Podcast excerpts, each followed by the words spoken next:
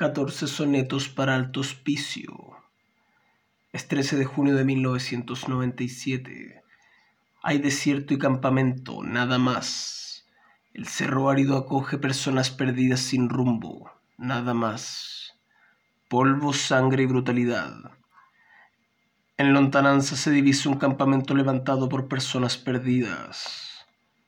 Hay perros y gatos, palos y piedras, y más de 60.000 personas vulnerables, nada más. Aquí estamos pues. Un padre mira a su cámara y dice, Hija mía, si me estás viendo llámame, nosotros te extrañamos, te queremos mucho.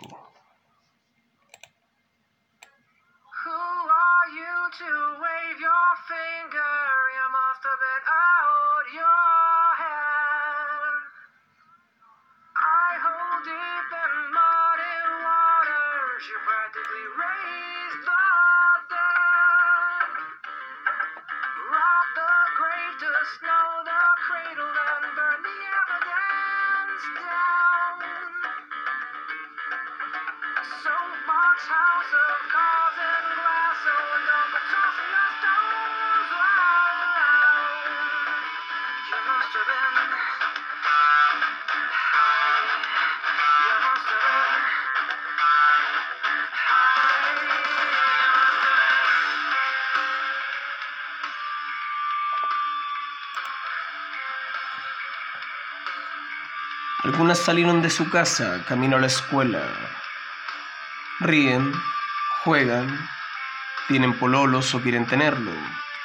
Les gusta la música. No les desagrada mucho ir al colegio, a ratos. Aunque a veces se quedan dormidas en la mañana antes de ir de clases. Pero la deserción ya es mucha. ¿Alguien sabe algo? Nadie sabe nada. Se pregunta, ¿acaso son todas las niñas de por aquí? ¿Dónde está mi hija? ¿La has visto? ¿La viste cerca de la Sofri? ¿Mi hija durmió aquí anoche? ¿Cuál es el secreto que oculta Alto Hospicio? Todas las niñas son de las tomas.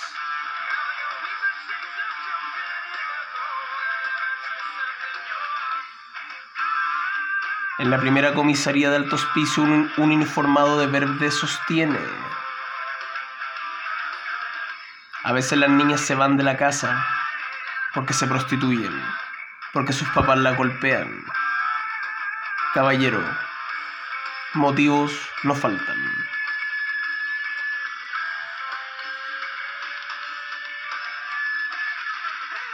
Cuando una madre llora se apena el sentimiento un día tu hija desaparece porque se fugó con el pololo.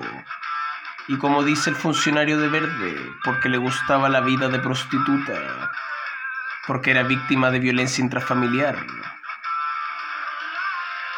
Ningún padre quisiese llorar a su hija.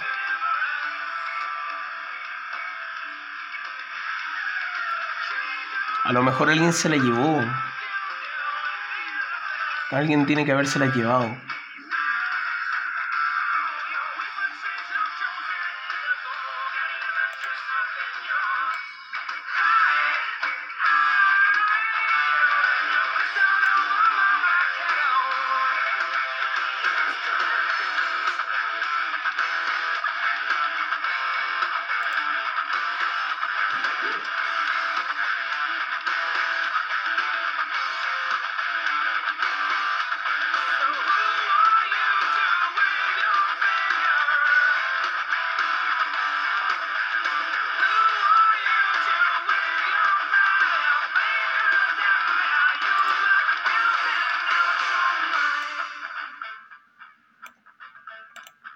Es lunes 14 de julio del año 2000.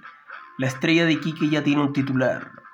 Encuentran mochila y uniforme de liceana. La desaparición de las colegiales tiene a sus padres desesperados. Se dice que las especies fueron encontradas en una clase de albergue dentro del desierto. Pobres desvalidos. La hospitalidad es mucha para este desierto árido, que el Estado y la Iglesia abandonaron. ¿Qué mejor lugar para empezar a buscar en el más alto de todos los hospicios? La pampa y los piques se mantienen callados ante el interrogatorio. Se busca con desespero. Algunos padres comienzan a cavar.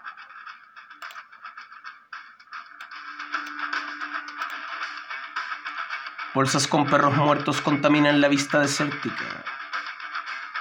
Padres y madres buscan, hermanos mayores, tíos y tías, todos buscan, vecinos se unen a esta encomienda. Solo hay perros muertos, nada más.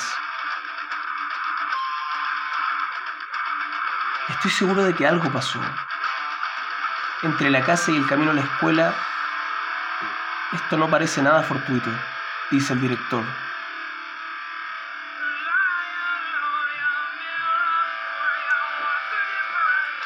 Pampa, pique, desierto, basurales y tierras varias, puntos de búsqueda de aquellas mujercitas desaparecidas. Carabineros llegan un retén tras una hora de haber buscado la familia. Orlando Garay, yo brindo por usted, noble pescador buzo marisquero, domador de las aguas de la tristeza, compañero del olvido y esposo del recuerdo. El reumatismo pesquero no te da tregua, no más que la inoperancia de las instituciones. En su pieza mantiene la foto de su hija para recordarla a diario antes de irse a trabajar. Él nunca dejó de buscar a su Viviana.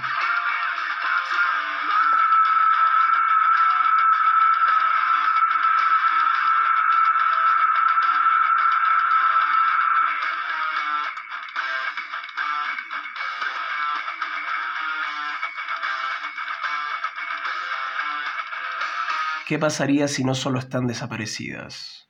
¿Trata de Blanca quizá? ¿Cómo no podrían aparecer en ciudades chiquitas? A principios de octubre del año 2001, el psicópata Julio Pérez Silva atacó por última vez. Bárbara Núñez fue aquella que sobrevivió. El modus operandi fue el mismo. Pérez Silva hizo algo distinto esta vez no soportó su propia existencia. Se le confesó ser autor de los crímenes de alto hospicio. Yo soy el psicópata de alto hospicio, le dijo. Creyendo que estaba muerta tras haberla golpeado con una piedra, la niña volvió de la muerte para contar su historia. Es un taxista que le ofrece viajes a las estudiantes jóvenes las lleva a un sitio eriazo, las viola y las mata con golpes en la cabeza. Finalmente, arrojaba los cuerpos en profundos piques mineros abandonados, 180 metros de profundidad. Ahora que esto se escucha, una madre de esas niñas desaparecidas dijo, la policía llegó a decirme incluso que yo había enterrado a mi hija en mi propia casa. Yo me pregunto, ¿qué hacer una vez que terminó la búsqueda? ¿Cómo continuar la vida si ese día que no volvieron tu vida se terminó por completo? Julio Pérez Silva ese día se llevó la vida de niñas inocentes y mató familias enteras. Televisión Nacional informa. Nos informan por interno el gobierno pidió disculpas públicas a las familias de las niñas asesinadas, reconociendo que durante la investigación las víctimas sufrieron la descalificación pública. El 26 de febrero de 2004, Julio Pérez Silva, el conocido psicópata de alto hospicio, es condenado a la pena única de cadena perpetua simple en calidad de autor de los delitos reiterados de homicidios calificados en que perdieron la vida las siguientes personas. He aquí los 14 sonetos de alto hospicio. Viviana, Viviana Melissa Garay, 16 años. Catherine Elizabeth Arce Rivera, 16 años. Patricia Edith Palma Valdivia, 17 años. Macarena Cecilia Montesinos Iglesias, 16 años. Macarena del Carmen Jabre Sánchez, 14 años. Laura Andrea Sola Enríquez, 15 años.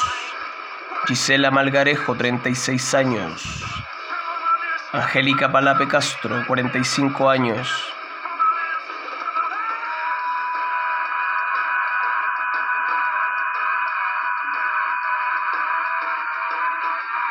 Daisy Castro, 16 años. Sara Marisol Gómez, 18 años. Graciela Monserrat Sarabia Tapia, 18 años. Ornella Linares, 16 años. Angélica Lai, 24 años. Ivonne Carrillo, 15 años. El fallo es redactado y firmado por la ministra Eliana Ayala.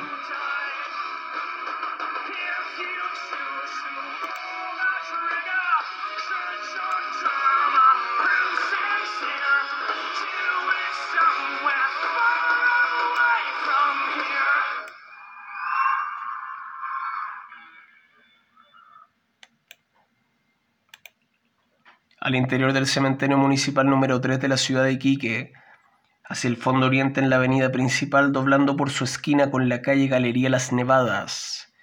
Y al final de esta última se encuentra el mausoleo Las Reinas de la Pampa o Las Niñas de Alto Hospicio. El señor alcalde de Iquique, en ese aquel entonces Jorge Soria, donó a los familiares de las víctimas un mausoleo propio para las fallecidas, construyéndose el espacio al final de la línea de nichos de la calle Las Nevadas en este lugar la mayoría de ellas duerme. Julio Pérez Silva cumple condena actualmente en la cárcel de Hacha. Se le presta vigilancia durante las 24 horas y es sometido a control de sueño. El 19 de enero del año 2004 intentó suicidarse en su celda con un cordón de zapatos enrollado en un cepillo de dientes.